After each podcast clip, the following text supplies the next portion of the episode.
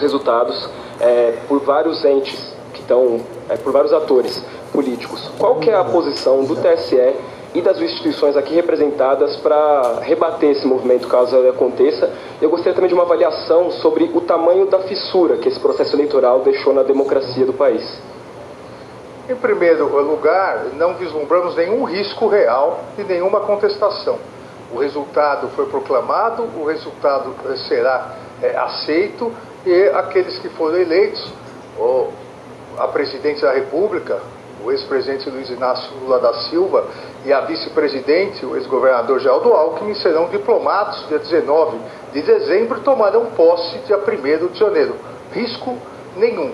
Quanto a eventuais é, fissuras, faz parte do jogo é, político, do jogo democrático. Obviamente, é, houve uma polarização é, maior e agora compete, eu diria, muito mais aos vencedores é, unir o país, porque aqueles que são eleitos, eles governarão para todos os brasileiros, não só para os seus eleitores.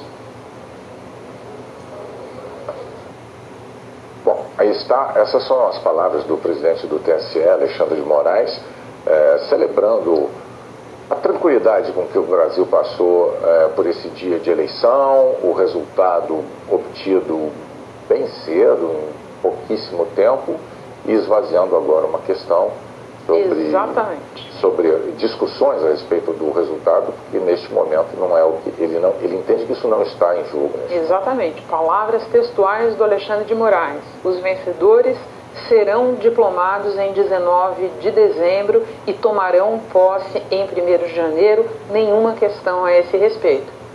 É, digno de nota também a homenagem que ele prestou ao presidente do Senado. Ele, inclusive, anunciou que o presidente do Senado, dentro de alguns instantes, vai fazer o pronunciamento dele, como já fez o presidente da Câmara.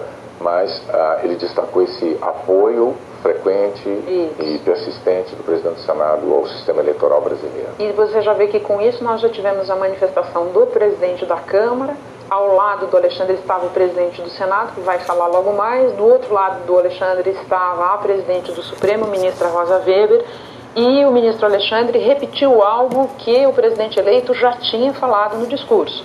A partir de 1 de janeiro, eu governarei para todos.